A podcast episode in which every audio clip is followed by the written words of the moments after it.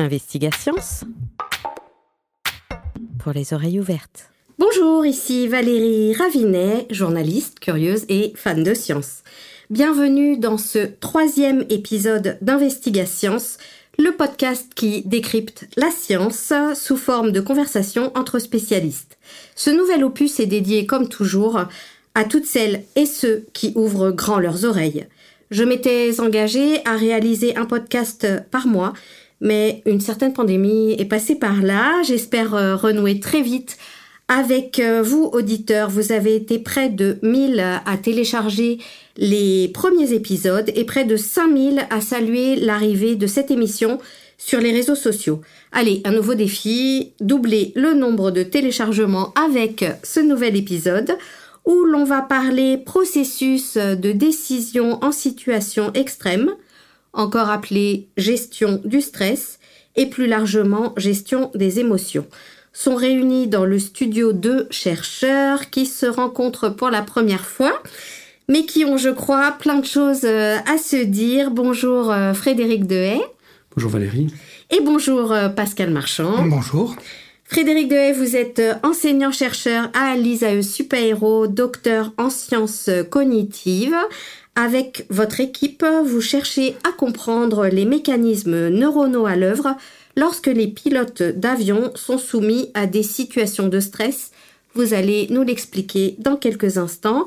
J'ajoute que vous êtes titulaire depuis 2015 de la chaire AXA Neuroergonomie pour la sécurité des vols un crédit rare attribué à moins d'une trentaine de chercheurs dans le monde.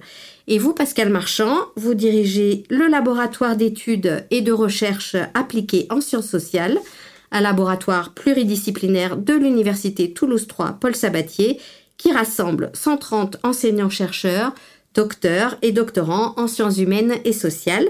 Vos activités de recherche ont longtemps porté sur l'analyse des discours politiques et médiatiques et vous vous intéressez désormais à la négociation en situation de crise aiguë en collaboration avec le RAID, ce corps de la police qui gère les prises d'otages et conduit des opérations de lutte antiterroriste notamment. Vous êtes aussi pilote, euh, ce qui donnait une raison supplémentaire pour venir aujourd'hui débattre avec Frédéric Dehaye. Messieurs, un son pour démarrer. Vous virez à droite pour prendre un cap ouest Affirmatif, on prend un cap de 2-5-0. Quoi qu'il arrive, on se dirige vers la mer parce qu'on a une alarme GPWS. Oui, affirmatif. Je vous localise à 42 nautiques à l'ouest au cap 250. On est bien au-dessus de la mer Affirmatif, au-dessus de la mer. Vous êtes à 42 nautiques vers l'ouest. On est en train de ralentir. On est à 370 nœuds. Est-ce qu'on est en train de ralentir Mes instruments indiquent la même vitesse. Vous volez à peu près à 200 nœuds. Vitesse 200 nœuds 220 nœuds de vitesse sol. Votre vitesse diminue un peu. On vient d'entendre une partie de l'échange reconstitué et traduit entre le pilote et le copilote du vol Aéropérou 603 qui s'est écrasé en mer le 2 octobre 1996. On y entend les alarmes qui se déclenchent les unes après les autres et les pilotes qui semblent ne plus savoir comment agir. Frédéric Dehaye, est sur ce type d'enregistrement que vous travaillez Disons que c'est à partir de ces événements aériens qu'on arrive à identifier des situations critiques. Et après, dans le laboratoire, on ne va pas analyser ces conversations, ce n'est pas notre matériel scientifique. Nous, on va essayer de reproduire ces situations en laboratoire, en IRM, en simulateur et voire presque en conditions réelles de vol, et faire des mesures pour comprendre qu'est-ce qui se passe dans le cerveau des pilotes. Alors pour bien comprendre euh, le son qu'on vient d'entendre, est-ce que vous pouvez un peu recontextualiser euh, la situation euh, Donc ce pilote et ce copilote qui ont l'air de ne plus savoir sur quel pied danser pour faire voler cet avion? Voilà, absolument. C'est-à-dire que les mécaniciens ont lavé l'avion et ils ont mis des caches sur un certain nombre de capteurs qui donnent la vitesse, l'altitude, la vitesse verticale. Et les mécaniciens ont oublié d'enlever ces, ces, bouchons improvisés. Et une fois en vol, euh, le pilote et le copilote se sont mis à avoir des informations contradictoires, conflictuelles. Et ça a créé un, sentiment de panique qui a fait que le commandant de bord, euh, le copilote, euh, le contrôle aérien ne sont pas réellement comment dire, écoutés, ils n'ont pas réussi à générer la, la, situation. Et on observe ces phénomènes que l'on voit dans énormément d'événements aériens où l'homme ne comprend pas la technologie et euh, finissent par persister dans des décisions erronées qui ont amené à, à l'accident. Donc ça dure euh, plusieurs minutes avant finalement euh, de perdre un peu tout contrôle sur, sur la situation. Tout à fait, voilà. Donc il y a des, un- des problèmes de dialogue, des problèmes d'analyse, euh, il y a des informations qui sont inutiles et les pilotes continuent à vraiment être fascinés par ces informations qui sont inutiles, qui sont fausses, au lieu de se finalement se repositionner, recadrer le dialogue, recadrer leur euh, compréhension de la situation. Et à tel point qu'il y a des alarmes qui sonnent, que l'on entend à la fin, qui leur prévient qu'ils vont euh, avoir une impact avec la mer, et ils ne les entendent plus du tout. Donc c'est tout à fait sur ce genre d'événement euh, aérien que nous, euh, on travaille. Alors votre approche s'appelle neuroergonomie. Qu'est-ce que c'est que la neuroergonomie? Alors, la discipline qui s'intéresse euh, aux facteurs humains, euh, et traditionnellement, c'est ce qu'on appelle l'ergonomie, qui est une approche qui est très subjective, très marquée en France, qui est intéressante, mais qui est parfois trop subjective, euh, presque psychanalytique. On va prendre un ou deux, trois pilotes et on va essayer de construire des théories là-dessus. Donc c'est très bien parce qu'on est sur le terrain et puis euh, on essaye vraiment d'avoir ce, ce dialogue, euh, avoir des informations subjectives, mais on pense que c'est pas suffisant. À l'autre côté du spectre, vous avez les neurosciences, d'où je viens, Mm. qui sont extrêmement intéressantes. On a eu énormément de progrès. Mais aussi, dans les neurosciences, euh, la limite, c'est qu'on va mettre des personnes dans des conditions de laboratoire qui sont très éloignées de la vie de tous les jours. On envoie des ronds, des carrés, des bips, des boups. On regarde les réactions du cerveau à ces stimuli, mais euh, c'est très loin de ce que vit un pilote au jour le jour. Donc l'idée, c'est de savoir est-ce qu'on ne peut pas mixer ces deux approches de l'ergonomie subjective avec les outils euh, théoriques et pratiques des neurosciences et faire de la mesure, euh, embarquer ces capteurs dans des avions, dans des simulateurs, réussir en laboratoire à recréer des situations de crise, dans des IRM par exemple, et comprendre euh, qu'est-ce qui se passe dans le cerveau. Alors on va décrypter tout ça euh, avec vous tout au long de cette émission. Pascal Marchand, est-ce que vous partez vous aussi euh, des mêmes matériaux d'enregistrement, d'échange entre négociateurs et preneurs d'otages, braqueurs euh, et autres terroristes pour avancer dans vos travaux? Alors oui, il y a une chose commune entre les, les deux approches. La première, enfin, évidente, c'est qu'on est dans des situations de stress euh, qui sont des situations qui euh, appellent une décision, laquelle décision entraîne euh, une menace sur l'intégrité physique ou l'existence même des personnes qui vont prendre la décision ou qui sont autour d'elles. Donc ça, c'est un aspect euh, commun dans, nos deux situations. Euh, il y a plusieurs différences. La première que je verrai, c'est que dans la situation qu'on vient de voir, les, les, partenaires sont censés être en collaboration, en coopération pour arriver à prendre la décision. On voit que si la décision n'est pas la bonne, c'est justement qu'il y a un problème dans l'établissement de cette coopération. Alors que dans les situations que j'étudie moi, c'est le contraire. Les partenaires sont forcément d'emblée dans un conflit. Et ce conflit va, les, va même les aveugler, peut les aveugler sur les chances de s'en sortir, euh, voire même quelquefois euh, peut amener de la part du, du sujet qui a motivé l'intervention des policiers euh, l'idée d'aller plus loin et d'aller même jusqu'à se mettre en danger et mettre en danger les autres volontairement. Donc ça, c'est l'une des différences. Je verrai une deuxième différence qui est aussi le matériau qu'on utilise. Nous, on utilise directement le matériau discursif. C'est-à-dire qu'on a des enregistrements un peu comme celui qu'on vient d'entendre, de, donc d'échanges, de, de, de négociations entre un négociateur policier et un, un, un instigateur de la crise.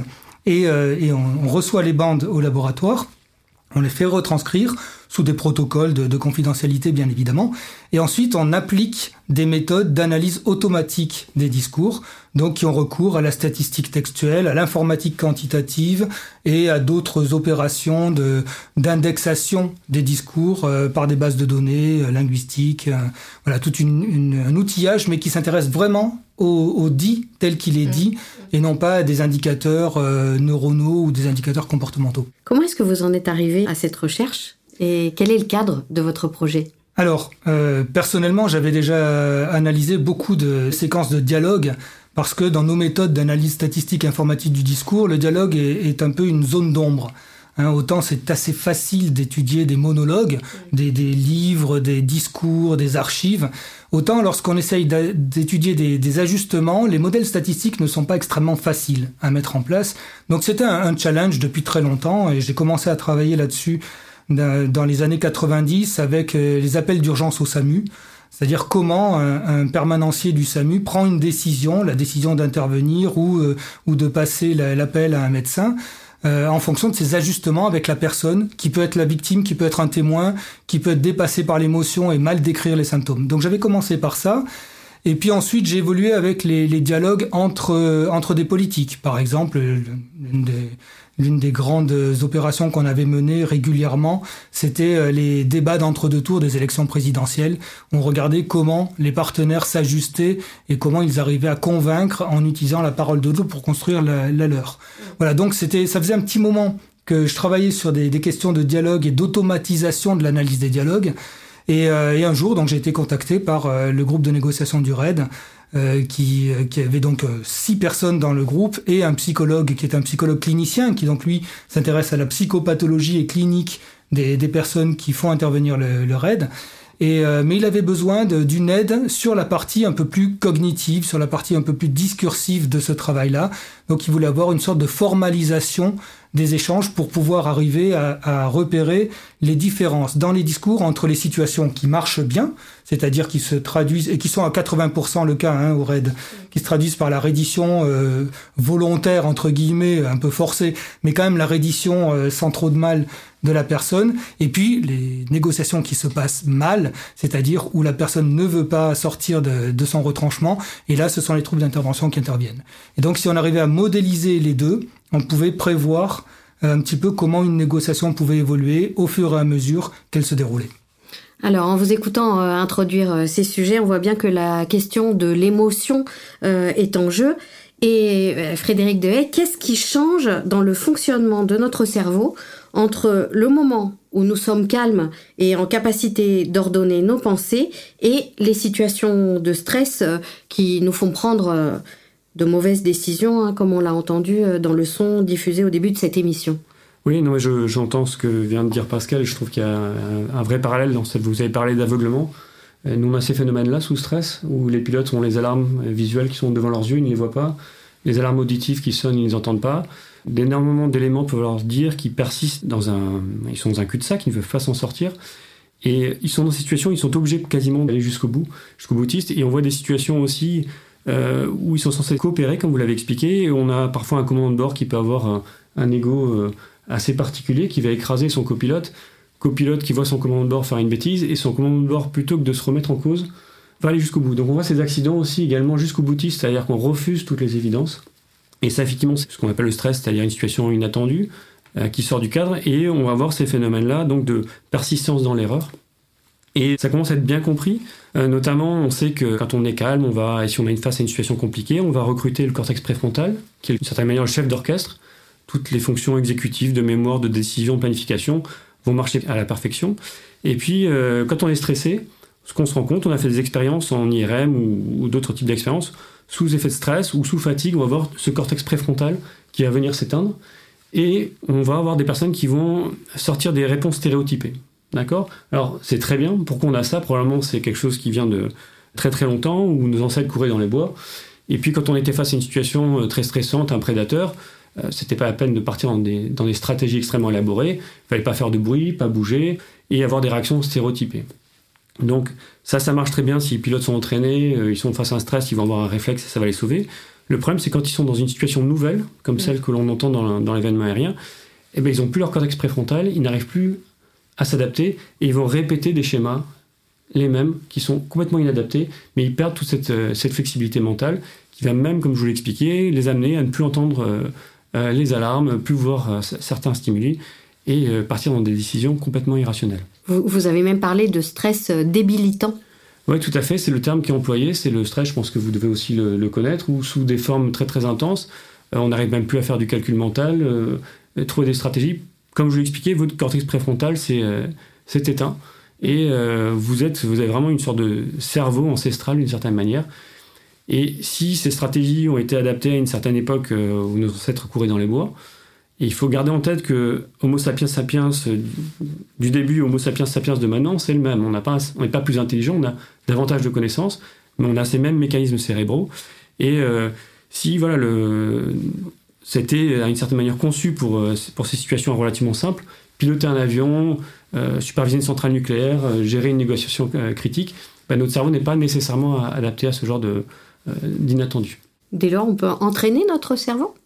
Alors, on peut entraîner, c'est ce que je vous explique, parce que de toute façon, c'est ce qu'on montre, c'est je, je suis face à une situation nouvelle stressante, je vais revenir vers mes acquis, Et si j'ai des bons acquis, si je suis entraîné, je vais avoir les gestes qui vont sortir automatiquement, comme un chirurgien, comme un pilote.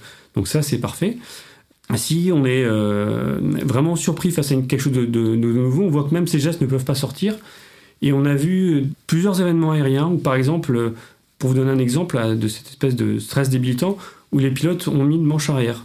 Euh, alors qu'on sait que quand on décroche, il faut mettre manche avant pour regagner de l'énergie.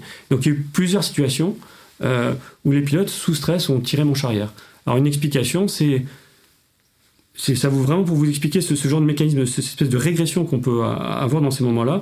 C'est une première hypothèse, c'est de dire je tire euh, sur mon manche, c'est-à-dire je veux monter pour m'éloigner de la planète, puisqu'inconsciemment je sens que je, tombe.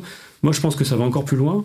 C'est, euh, ça revient encore à nos ancêtres les singes, euh, quand ils étaient dans un arbre, ou si même vous êtes dans un arbre et que vous allez tomber, quel est le réflexe? C'est le réflexe de grasping en anglais. Mm. On va s'accrocher aux branches, mm. on tire en arrière. C'est aussi un réflexe pour se protéger, mm. pour protéger le corps.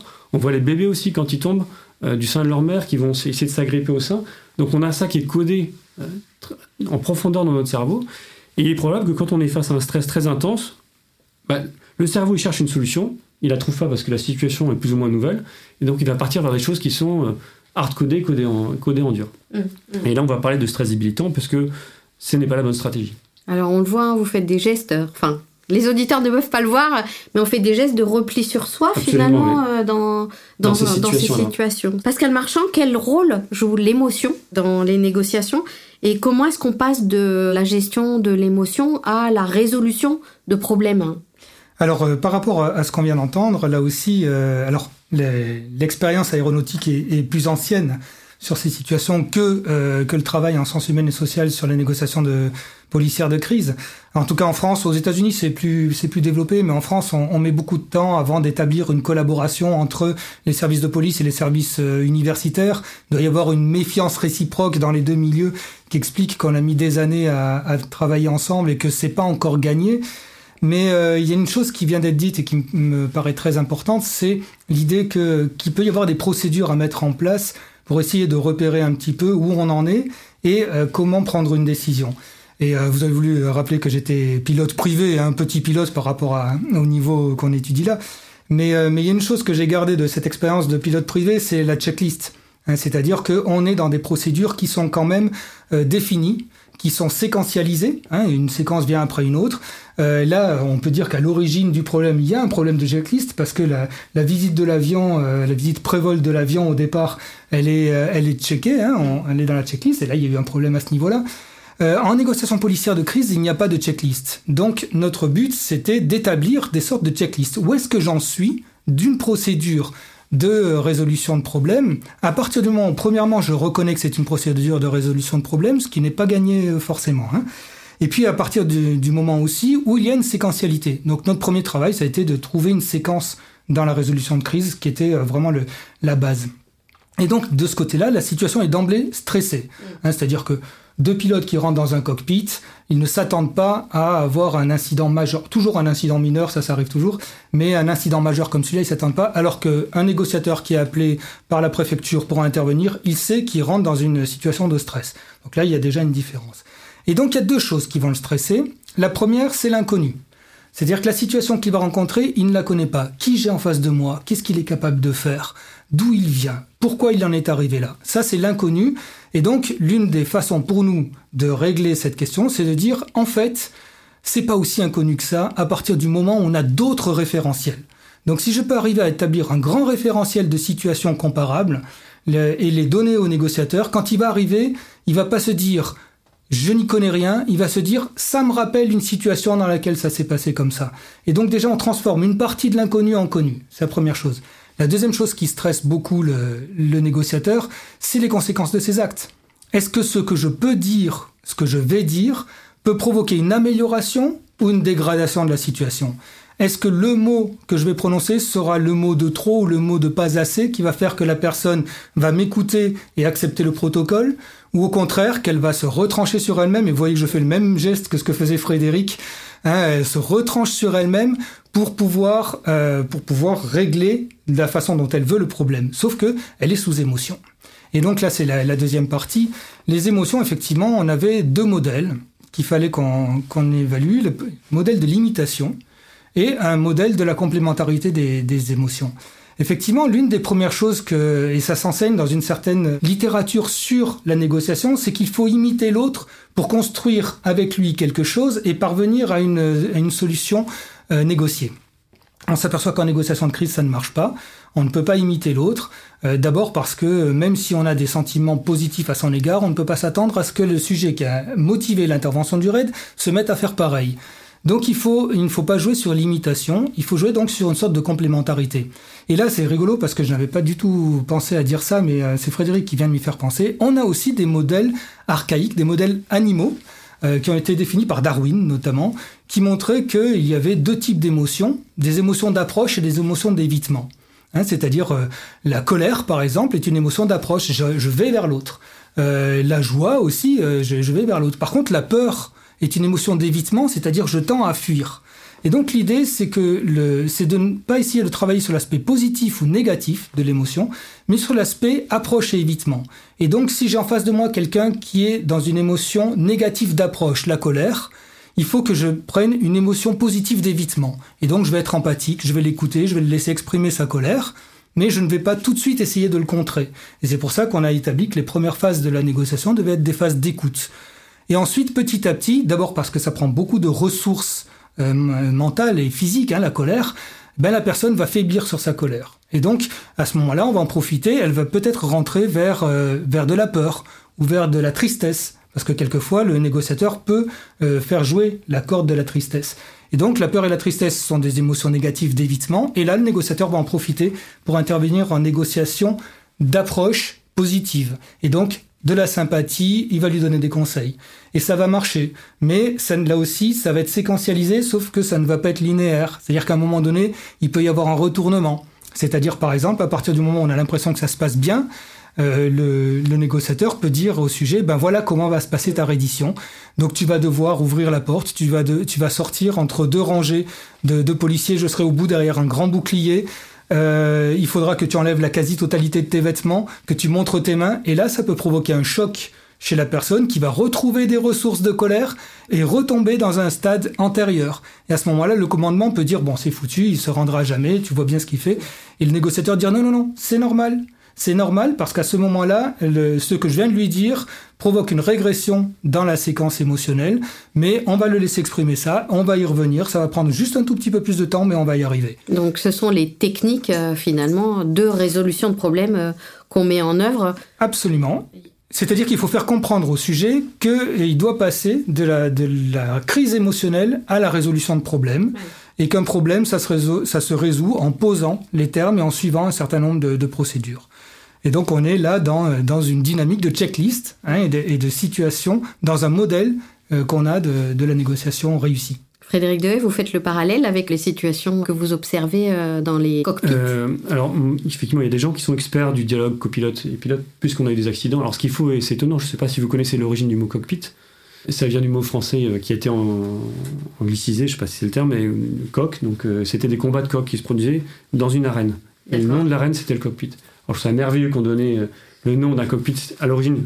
L'aéronautique a beaucoup emprunté à, à, à la marine. Au début, c'est le cockpit marin.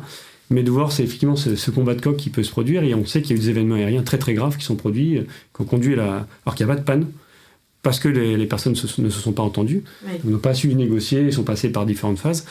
Moi, je ne suis absolument pas expert. Et effectivement, on a développé des procédures pour permettre aux copilotes qui. Comment euh, briser la glace, on tutoie. Euh, si Robert, le copilote, a fait une bêtise, on l'appelle par son prénom, puis on lui dit Robert, nous n'avons pas fait ça. C'est pas Robert, euh, tu n'as pas fait ça, nous n'avons pas fait ça. Donc il y a des.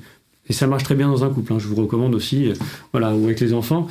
Je ne suis pas du tout spécialiste, mais il y a une discipline vraiment qui s'est mise là-dedans, qui a énormément fait progresser le, la médecine, euh, parce que la situation se produit de la même de la même façon dans les salles opératoires.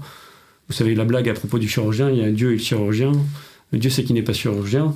Euh, voilà, ça veut dire que le chirurgien parfois a une haute, haute estime de lui-même et euh, n'écoute pas. On a des, des, des situations critiques parce qu'il n'a pas écouté euh, une infirmière, quelqu'un qui lui a donné des conseils. Donc on a ça aussi dans le cockpit. Nous, ce sur quoi on travaille, malheureusement, enfin pas malheureusement, mais il n'y a pas toute cette dynamique, c'est-à-dire que ça se passe en une minute. On a des, c'est stupide ce que je veux dire, une minute avant que l'accident, tout va bien, et une minute après, tout va mal. C'est-à-dire qu'on a une situation où même il y a un troisième agent qui n'est pas l'agent humain, qui est l'agent artificiel, qui est le pilote automatique, qui sont tous ces systèmes qui sont devenus de plus en plus compliqués. Et l'humain n'arrive plus à comprendre ces, situations-là. Et ça crée effectivement des crises euh, en faisant parfois insulter le, le pilote automatique. Enfin, on humanise un peu ce, système-là. Et voilà, il y a cette espèce de couple à trois, pilote, copilote, parfois la tour, et puis ces systèmes euh, automatisés. Alors justement, ce facteur temps semble être prépondérant dans les types de situations euh, que vous décrivez. Quel rôle joue-t-il dans les négociations ou euh, dans les cockpits, ben, l'un puis l'autre Pascal, allez-y. Oui, eh ben, bon, c'est effectivement un facteur extrêmement important et sur lequel on a encore peu de prise. Parce que c'est toujours est-ce que le temps joue contre nous ou est-ce que le temps joue pour nous? Donc dans certains cas, on se dit, euh, ben, il suffit d'attendre que la personne se fatigue, puisque nos ressources ne sont pas inépuisables, et que surtout en situation de stress, hein, euh, toujours, imaginez-vous toujours que c'est quelqu'un qui a, qui a, commis quelque chose de, suffisamment grave pour faire intervenir un corps d'élite de la police nationale. Donc il y, a, il y a énormément de stress, donc il puise énormément sur ses ressources. Donc on se dit, ce n'est pas inépuisable, il va finir par se fatiguer, autant attendre qu'il se fatigue. Et en fait, ça ne se passe pas vraiment comme ça parce que les ressources ne sont pas inépuisables, mais par contre on peut aller chercher très très très loin. Et puis il y a tout un tas de choses qui font que euh, les, les, policiers eux-mêmes, et là je parle des policiers d'intervention, eh ben, ils ont quelque chose comme 35 kilos euh, de, sur le corps de matériel, hein, euh, depuis le casque, les boucliers, les gilets pare-balles, leurs armes. Et donc eux, ils attendent aussi, et eux aussi, ils se fatiguent. Mm. Donc, euh, donc le négociateur, alors le négociateur lui-même ne prend pas en compte hein, cette donnée-là, mais le commandement, euh, puisqu'en France il n'y a qu'un seul commandement, c'est la différence avec les États-Unis. Euh, le commandement prend aussi, aussi ça en compte, c'est que les, les troupes d'intervention fatiguent elles aussi. Donc le facteur temps, il est, il est extrêmement complexe. Donc finalement, nous, on préfère ne pas établir de, de temporalité très ferme euh, on essaye plutôt de raisonner en séquence. D'accord, on ne se dit pas une négociation doit durer maxi 20 minutes. Non. Non, non, on l'a beaucoup dit dans, certains cas. Hein. On a beaucoup dit que la négociation avec Mohamed Merah avait été trop longue. Euh, en tant que tel, ça n'a pas de sens. Euh, le sens, c'est, il peut y avoir un sens à aller à prendre du temps si ça permet d'avancer dans la négociation. Donc c'est pas la, question du temps en, minutes ou en heures, c'est la question des séquences, c'est-à-dire euh, nous on cherche plutôt à savoir quand est-ce qu'on peut avoir un pronostic d'évolution favorable ou défavorable de la négociation. Et tant que le pronostic est favorable et tant qu'on a des indicateurs formels hein, pour dire le pronostic d'évolution est favorable, à ce moment-là, on va continuer la négociation.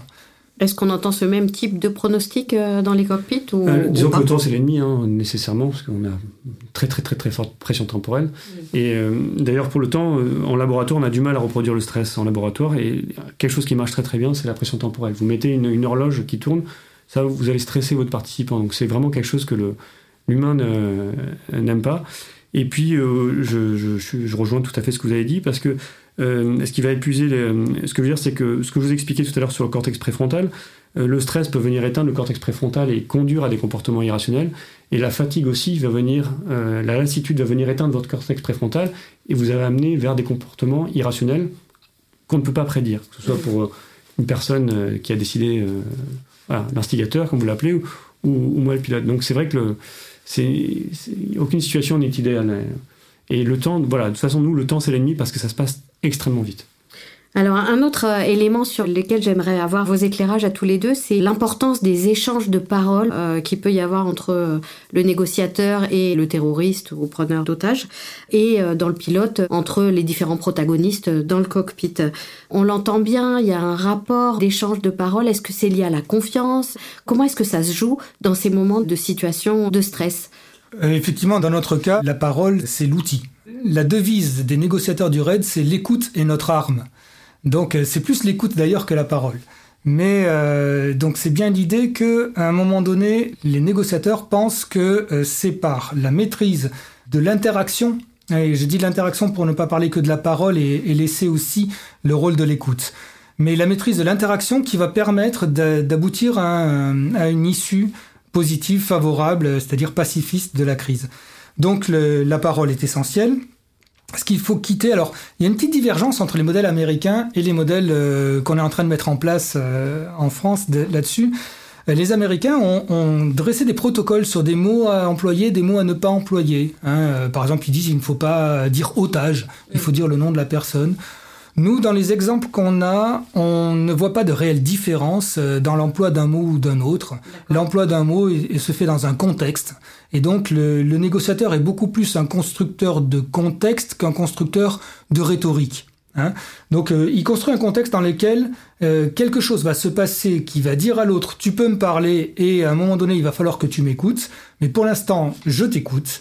Et petit à petit, si on arrive à dire maintenant je, il faut qu'on rétablisse ce qu'on appelle nous un contrat de communication qui repose sur des règles de pertinence et de réciprocité. Il n'y a pas de communication si on ne reconnaît pas que l'autre est pertinent pour communiquer et s'il n'y a pas de réciprocité. Dans la négociation policière de crise, euh, l'instigateur ne vous reconnaît pas du tout comme pertinent au départ. Donc il faut simplement que le négociateur se dise, la première chose, il faut construire la pertinence. Donc il faut que je dise, tu n'as pas le choix, je suis forcément pertinent pour discuter avec toi, il n'y aura pas d'autre issue. Donc euh, ça, cette construction-là, elle peut prendre beaucoup de temps. Et à partir du moment où euh, ça s'est mis en place, où on commence à, à, être pertinent, alors ça se joue par l'usage du prénom, et là on va trouver les mêmes choses. Hein. L'usage du prénom de l'autre, le tutoiement, le vouvoiement, alors c'est assez marrant. Euh, J'ai étudié des, des, négociations en France et négociations en Suisse. Les Français tutoient beaucoup plus facilement et beaucoup plus vite les, les, les, instigateurs, alors que les Suisses ne le font pas. Mm. Donc il y a des choses comme ça qui sont, qui sont assez drôles au niveau interculturel. Mais, euh, mais dans les deux cas, ça va vers la même chose, hein, c'est-à-dire euh, établir la pertinence d'abord, la réciprocité ensuite, et puis construire le protocole verbal qui va permettre à l'autre d'exprimer euh, son ressenti, d'exprimer, de dire ce qu'il a à dire, et puis petit à petit donc de lui faire passer le message du protocole. Donc la parole est effectivement importante, et dans mon cas, c'est même le matériau d'analyse, puisque je ne travaille que sur des, des formalisations de parole. Est-ce que ça se joue euh, sur les mêmes euh, éléments dans, dans, les cockpits? Mais comme l'a souligné Pascal au début, c'est qu'à la, base, l'équipage, il est rarement en conflit. C'est-à-dire qu'il se, il retrouve en conflit avec un système, une panne, et ils essaient de comprendre. Et le problème, c'est l'absence de dialogue entre l'humain et la machine. Alors, euh, il y a énormément de progrès qui sont faits chez les constructeurs d'avions pour justement rendre ces, interfaces plus transparentes. Mais le problème est là, c'est-à-dire que c'est comme votre ordinateur qui, qui, plante, qui vous dit erreur 404. Le, le dialogue, j'ai plutôt envie de dire, il est avec euh, la machine. Et c'est précisément sur l'évolution de ces interfaces que vous travaillez. Tout à fait, tout à fait. Alors justement, en termes d'outils, euh, quels sont les outils sur lesquels on peut s'appuyer euh, Donc euh, vous, Frédéric Day, vous avez développé un labo volant, c'est ça? Mm -hmm. Comment est-ce que ça se passe et qu'est-ce que vous analysez? Alors, c'est un labo volant, c'est la partie émergée de l'iceberg. C'est-à-dire que nous, on a une méthode où on commence par des expérimentations en IRM. On va y mettre des simulateurs relativement simplifiés. Euh, alors l'avantage c'est qu'on a une bonne image, bonne mesure de l'activité cérébrale, mais la situation est relativement pauvre. Après on va aller dans le simulateur où c'est un peu plus riche avec des capteurs euh, quand même précis. Puis après on va, en, on va en vol, on va enregistrer énormément de paramètres, les actions, les verbalisations, euh, les réponses cérébrales. Et voilà, c'est toute cette démarche qui nous permet de, de, de, comprendre le cerveau et on va mettre le pilote en IRM ou en vol dans des situations euh, nouvelles ou inattendues ou de la surcharge de travail et on va voir comment réagit son, son, son cerveau à ce genre de choses. D'accord. Voilà. Et un exemple, encore une fois, cette histoire de surdité que vous avez peut-être, ou de cécité, on ne veut pas voir certaines situations, on ne veut pas les entendre. Et nous, on a pu montrer que le cerveau, véritablement, allait éteindre le cortex auditif, c'est-à-dire que vous pouvez hurler sur la personne, vous pouvez lui parler, elle n'entendra pas. Il n'y a rien à faire. Le cortex préfrontal, d'une certaine manière, a décidé ce n'est pas pertinent, donc j'arrête d'écouter. Du coup, l'idée, c'est de trouver des solutions qui optimisent cette reconfiguration. Euh... Tout à fait. Donc dans ce cockpit, euh, dans cette plateforme volante, ce qu'on cherche à faire, c'est de mettre des, des, outils de monitoring, donc de l'activité électrique du cerveau, les mouvements oculaires. On va analyser le stress de la voix aussi, un certain nombre de choses, pour décider d'adapter l'interaction. Alors on peut faire trois choses. Soit on peut euh, modifier les interfaces. Comme je vous l'ai dit, quand on est sourd, ça sert à rien de rajouter des alarmes. La NASA a montré, mettez plus fort une alarme, on voit le pilote qui rentre sa tête dans ses épaules, qui se précipite pour se poser, alors que l'alarme lui dit exactement le contraire. Les alarmes ne placent plus, donc on va trouver des moyens pour euh, réaccéder à la conscience. Et ce qu'on va faire, par exemple, c'est éteindre les, les, les écrans. Mmh. Pendant 100 millisecondes, on a montré qu'on éteint des écrans et on arrive à reconfigurer le cerveau pour qu'il se remette à euh, reprocesser les alarmes. Euh, on peut jouer sur euh, le degré d'autonomie qu'on va donner au, au, système. Par exemple, Airbus a déjà mis des systèmes qui ont sauvé beaucoup de vies. C'est tout ce qui est système de protection de vol, éviter que l'avion décroche. Donc ça, Airbus a fait vraiment un travail formidable sur ces, protections. Euh, euh, mais aussi, nous, ce qu'on voudrait dire, ben, on sent que le pilote est dépassé par les événements, donc on va donner peut-être plus d'autorité au pilote automatique, le temps que le pilote, par exemple, se calme. Et puis après, on travaille sur des solutions un peu avant-gardistes où c'est par exemple, on peut aussi moduler l'utilisateur. C'est-à-dire qu'on va faire du neurofeedback, on va lui apprendre à réguler ses émotions, réguler son stress et lui mettre un indicateur qui lui dit à quel point il est stressé. Et donc donner au pilote un retour visuel de son état de stress pour apprendre à se réguler. Et puis, euh, même, j'ai des collègues qui travaillent sur la neurostimulation, comment on peut stimuler les aires cérébrales pour euh, récupérer, regagner en flexibilité mentale. Alors, euh, justement, hein, vous me tendez une perche pour souligner un autre aspect de votre travail. Vous êtes porteur d'une chaire de l'Institut interdisciplinaire d'intelligence artificielle de Toulouse, ANITI, qui est appelée technologie neuro-adaptative basée sur l'initiative mixte pour améliorer les équipes homme-machine. Finalement, est-ce qu'il y a une place pour euh, l'intelligence artificielle dans la gestion du stress et quelle est-elle? Oui, je pense que la, technologie a vraiment tout son sens et euh, on voit le progrès depuis les années 70. On a mis de plus en plus d'automatisation de technologie et on a très très peu d'accidents. On a un accident tous les 4 millions de départs. C'est euh, relativement remarquable. Et aucun pilote actuellement ne voudrait voler dans un vieux DC-3 des années 60 ou 70. Je veux dire que, et aucun passager non plus. On peut voler plus longtemps, plus vite, malgré tout ce que ça crée en termes de, conséquences écologiques. Mais néanmoins, voilà, on a amélioré la, situation. Et je pense qu'il faut aller encore plus loin, parce qu'on a malheureusement, ce que j'aime à dire, c'est que dans l'avion, la chose qu'on connaît le moins, c'est le pilote. D'accord? On arrive à bien modéliser le comportement de l'avion, la mécanique du vol. Le comportement du pilote, on n'arrivera jamais à la prédire, comme prédire dans 5 secondes comment on va réagir l'instigateur. Et euh, du, coup, l'idée, c'est de mettre euh, des cockpits qui vont se mettre à sentir euh, le, pilote. Et une situation que ce que j'aimerais réussir à faire dans un cockpit, c'est ce qu'on a en voiture. Par exemple, vous êtes pilote et vous êtes passager ou passagère, et vous voyez que votre conducteur est en train de s'endormir. que fait un cockpit d'avion quand il voit une situation qui n'est pas normale? Il va se mettre à hurler. D'accord? Donc, avec toutes les conséquences de stress qu'on en rajoute. Si vous êtes en voiture et que vous voyez que votre passager ou votre, votre conducteur, pardon, votre conductrice est en train de s'endormir, vous n'allez pas lui hurler dessus. Vous voyez ses émotions, vous voyez son état, vous allez lui taper sur l'épaule, éventuellement peut-être prendre le volant. Euh, si en revanche il y a une vieille dame qui traverse ou un enfant ou un animal, là vous allez crier, vous allez montrer. Donc ce que je veux dire, c'est que moi, en tant que passager, je suis intelligent, j'ai analysé la situation, je vais adapter mon, message d'alarme, ma négociation d'une certaine manière. Et les cockpits, lui, il est bête pour l'instant, il, fait ce pourquoi il est programmé.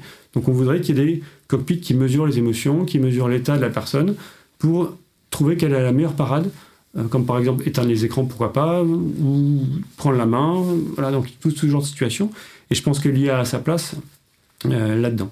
Et l'IA peut aussi aider à mieux comprendre euh, des situations complexes et à, les digérer pour l'humain. D'accord. Et du coup, un travail aussi interdisciplinaire sur ce sujet? Oui, tout à fait. Moi, je travaille avec des collègues qui sont mathématiciens, qui sont en intelligence artificielle.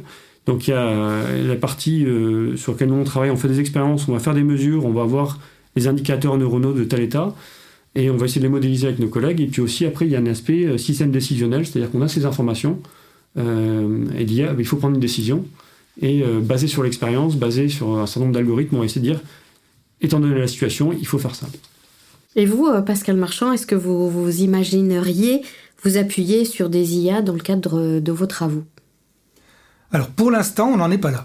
Pour l'instant, les, méthodes qu'on emploie sont des méthodes finalement assez anciennes, qui sont nées dans les années 60 à peu près, donc qui sont euh, des analyses statistiques et mathématiques de, de, grandes matrices. Les principes statistiques finalement sont toujours assez, assez similaires. Il s'agit de classer, de cartographier, d'extraire des segments euh, particulièrement significatifs au sens statistique du terme, euh, et donc de, modéliser des, des prises de parole.